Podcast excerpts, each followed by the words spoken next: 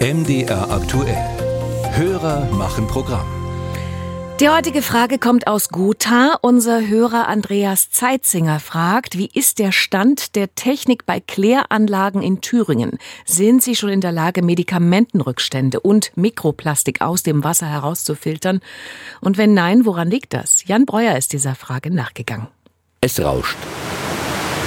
Ohrenbetäubend, ununterbrochen, braun und geruchsintensiv. Das Abwasser von etwa 110.000 Menschen und von den Unternehmen der Stadt. Es landet hier zur Wiederaufbereitung in der zentralen Kläranlage Jena. Durchlauf zwischen 7 und 8 Millionen Kubikmeter pro Jahr. Wir sind hier am Zulauf der Kläranlage. Hier hebt man das gesamte Abwasser erstmal auf ein Niveau, dass es durch die Anlage im freien Gefälle fließen kann. Erzählt Robert Köllner, Bereichsleiter Abwasser bei den Stadtwerken Jena. Drei Reinigungsstufen durchläuft das Wasser in der Kläranlage. Zunächst wird es von allen größeren Partikeln befreit, die mitgeschwemmt werden. Das geschieht mechanisch mit einem Grobrechen. Dabei kommt so einiges ans Tageslicht. Also das ist alles, was so im Abwasser mitgeschwemmt wird. Portemonnaies, Handys, Schlüssel, Gebisse sind auch äh, dabei. Ja. Was folgt, ist die biologische Reinigung mit Mikroorganismen und Sauerstoff. Anschließend wird das Wasser chemisch behandelt.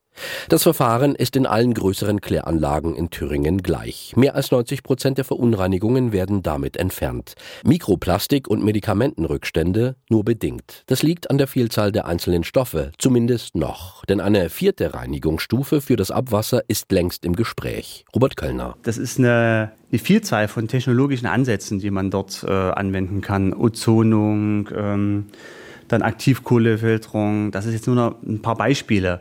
Das ist natürlich auch extrem aufwendig, extrem energieintensiv, extrem große Anlagen. Was der Bereichsleiter nicht sagt, die zusätzliche Reinigungsstufe ist extrem preisintensiv. Mindestens ein zweistelliger Millionenbetrag ist fällig. Für Stadtwerke oder Abwasserverbände allein kaum zu stemmen. Zur Finanzierung will deshalb die Europäische Kommission Hersteller von Produkten, die Mikroplastik enthalten oder verursachen können, in die Verantwortung nehmen. Dazu ist eine Anpassung der europäischen Kommunalabwasserrichtlinie geplant.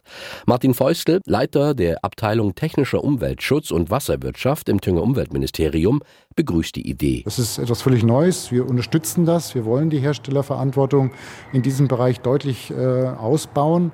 Äh, und dann würde es bedeuten, dass die, diese Hersteller sich dann finanziell an der Nachrüstung der Kläranlagen werden beteiligen müssen. Auf welchem Weg, das wird man noch sehen. Im Moment liegt die Richtlinie beim EU-Parlament. Wie lange die Beratungen dazu dauern werden, kann in Erfurt keiner sagen. Was Martin Feustel aus dem Umweltministerium aber noch sagen kann, in Thüringen sind etwa 84 Prozent der Haushalte ans Abwassernetz angeschlossen.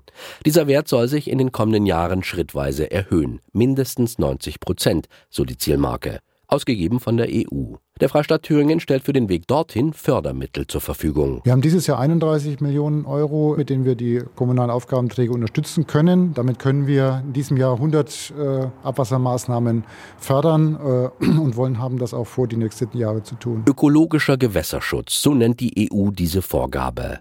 Welche Wandlung das Abwasser in einer Kläranlage durchmacht, das zeigt sich in Jena deutlich am Ablauf in die Saale. Schön klares Wasser, sieht super aus. Sagt Robert Köllner, der Bereichsleiter Abwasser der Stadtwerke Jena. Wobei nicht allein der visuelle Eindruck zählt. Messsonden überprüfen das Wasser auf Reinheit und Beschaffenheit. Alle Werte leuchten grün.